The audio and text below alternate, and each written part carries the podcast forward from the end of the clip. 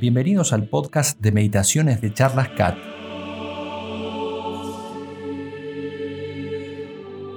La meditación católica consiste simplemente en hablar amistosamente con Dios.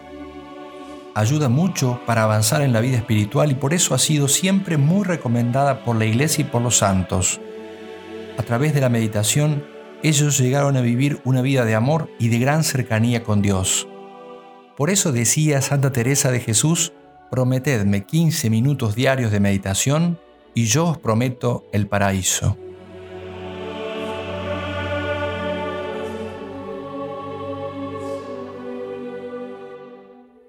Oración para antes de comenzar la meditación. Nos ponemos en la presencia de Dios. Señor y Dios mío, creo que estás presente en todo lugar, que estás aquí dentro mío, que me ves, que me oyes. Te adoro con profunda humildad y reverencia. Te pido perdón por mis pecados. Y aunque soy indigno de presentarme delante tuyo, confiado en tu infinita misericordia, te pido ayuda para hacer con provecho este rato de oración que ofrezco a tu mayor gloria. Amén. Meditaciones de Semana Santa. Fuente, hablar con Dios de Francisco Fernández Carvajal. Lunes Santo, Pasión de nuestro Señor. Primer punto. San Pedro niega conocer al Señor, nuestras propias negaciones. Mientras se desarrolla el proceso contra Jesús ante el Sanedrín, tiene lugar la escena más triste de la vida de Pedro. Él que lo había dejado todo por seguir a nuestro Señor, que ha visto tantos prodigios y ha recibido tantas muestras de afecto, ahora lo niega rotundamente. Se siente acorralado y niega hasta con juramento conocer a Jesús. Cuando Pedro estaba abajo en el atrio, llega una de las criadas del sumo sacerdote, y al ver a Pedro que se estaba calentando junto al fuego, fijándose en él, le dice, También tú estabas con Jesús ese Nazareno. Pero él lo negó, diciendo, Ni lo conozco ni sé de qué hablas. Y salió afuera, al vestíbulo de la casa, y cantó un gallo. Y al verlo la criada empezó a decir otra vez a los que estaban alrededor, Este es de los suyos. Pero él la volvió a negar. Y un poco después los que estaban allí decían a Pedro, Desde luego eres de ellos, porque también tú eres Galileo. Pero él comenzó a decir imprecaciones y a jurar, no conozco a ese hombre del que habláis. Ha negado conocer a su Señor y con esto niega también el sentido hondo de su existencia.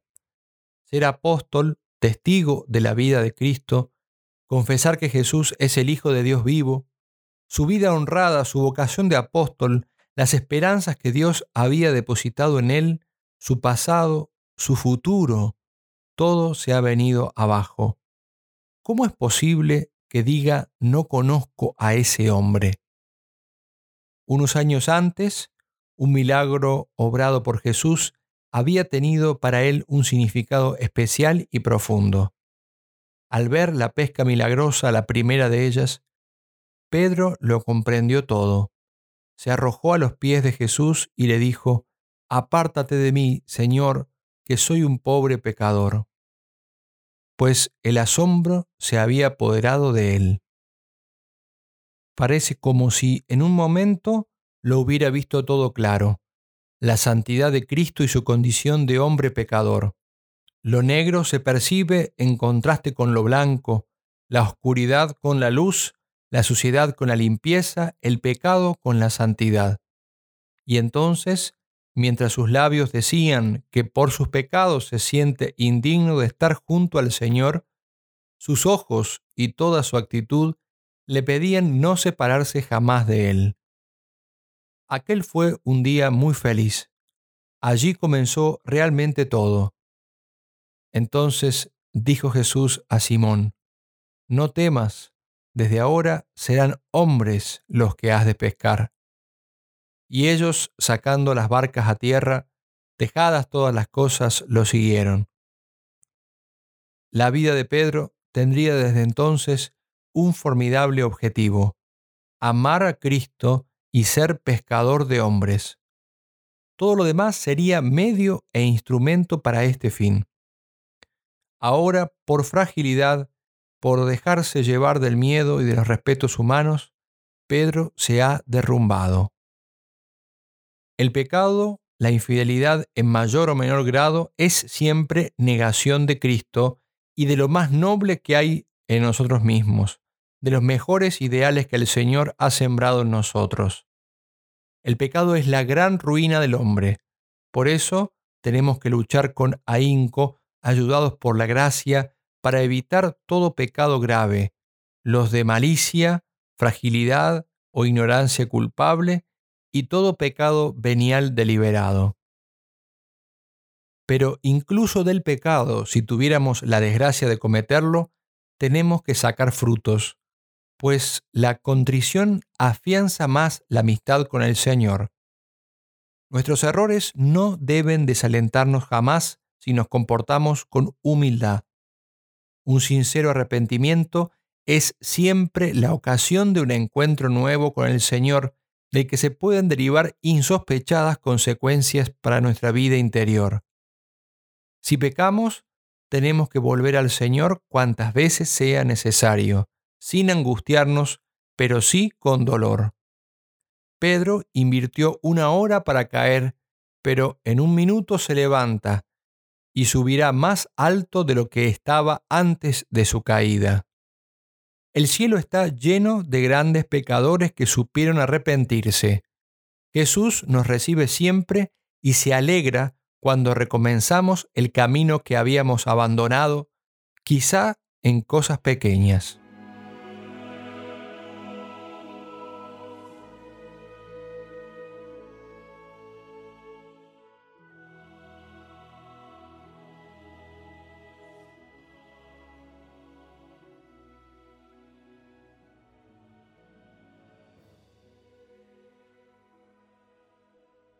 Segundo punto.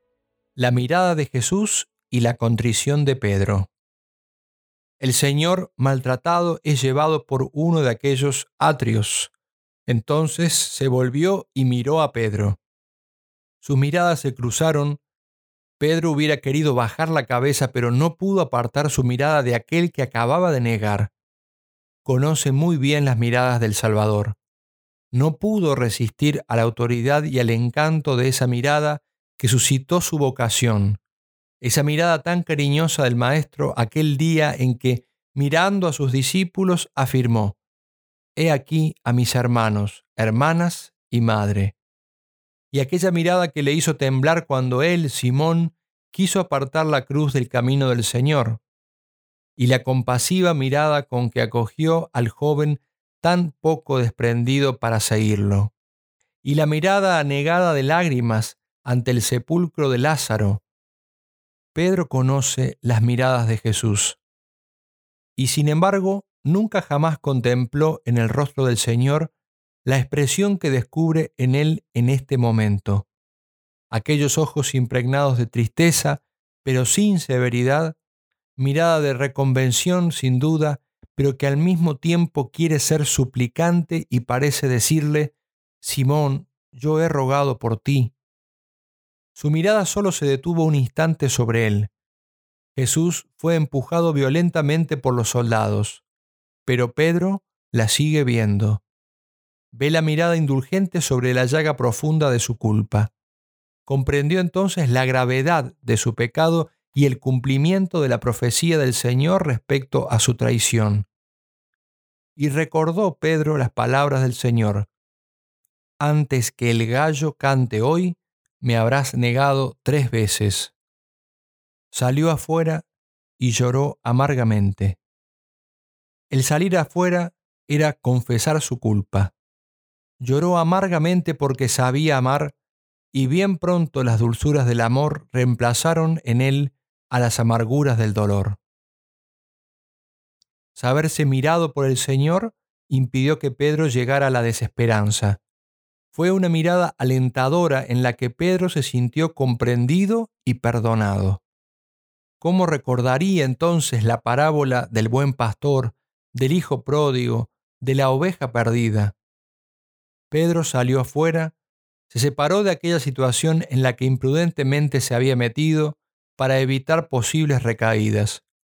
Comprendió que aquel no era su sitio. Se acordó de su Señor y lloró amargamente. En la vida de Pedro vemos nuestra propia vida, dolor de amor, porque Él es bueno, porque es tu amigo que dio por ti su vida, porque todo lo bueno que tienes es suyo, porque lo has ofendido tanto, porque te ha perdonado Él a ti. Llora, hijo mío, de dolor de amor. La contrición da al alma una especial fortaleza, devuelve la esperanza, hace que el cristiano se olvide de sí mismo y se acerque de nuevo a Dios en un acto de amor más profundo. La contrición aquilata la calidad de la vida interior y atrae siempre la misericordia divina. Es como si Dios nos dijera, mis miradas se posan sobre los humildes y sobre los de corazón contrito. Cristo no tendrá inconveniente en edificar su iglesia sobre un hombre que puede caer y ha caído. Dios cuenta también con los instrumentos débiles para realizar, si se arrepienten, sus empresas grandes, la salvación de los hombres. Muy probablemente Pedro, después de las negaciones y de su arrepentimiento, iría a buscar a la Virgen. También nosotros lo hacemos ahora que recordamos con más viveza nuestras faltas y negaciones.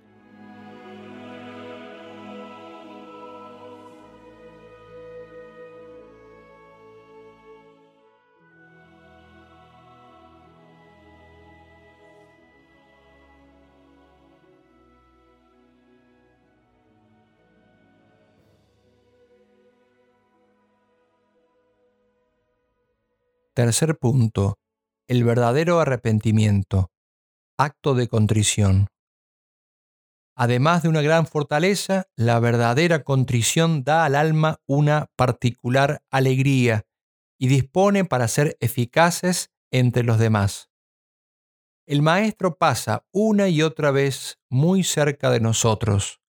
Nos mira y si lo miramos, si lo escuchamos, si no lo rechazamos, él nos enseñará cómo dar sentido sobrenatural a todas nuestras acciones.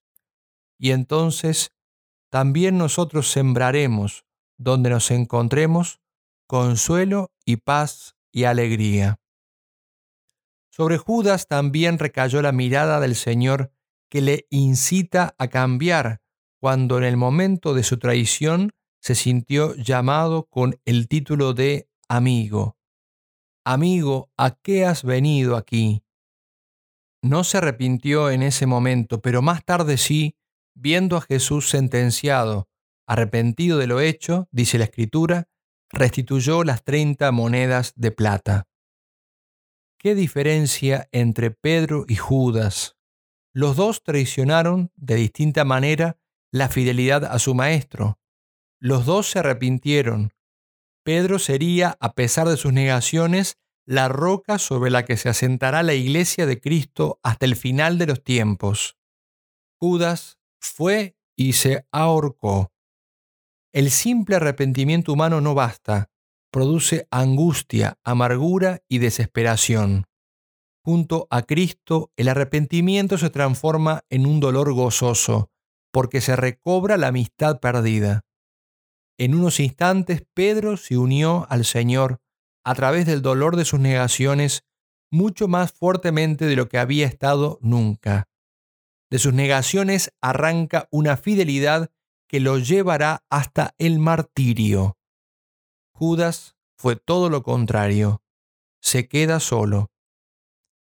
A nosotros, ¿qué nos importa? le responden. Allá tú. Esto le dicen los príncipes de los sacerdotes.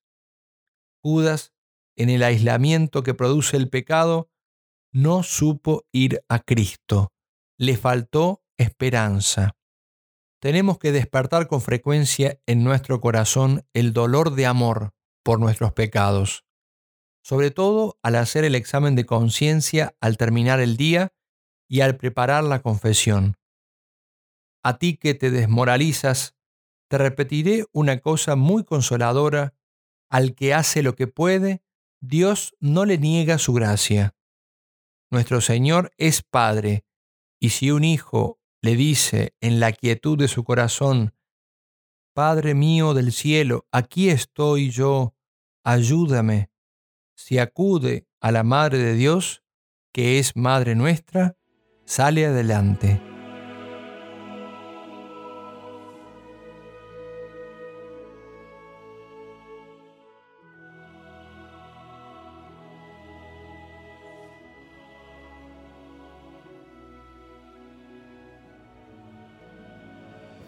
Oración para concluir la meditación. Señor y Dios mío, te doy gracias por los buenos pensamientos, afectos y propósitos que me has inspirado en este rato de oración. Te los ofrezco a tu mayor gloria y te pido gracia eficaz para ponerlos en práctica. Que pueda cumplir en todas las cosas tu santa voluntad. Amén.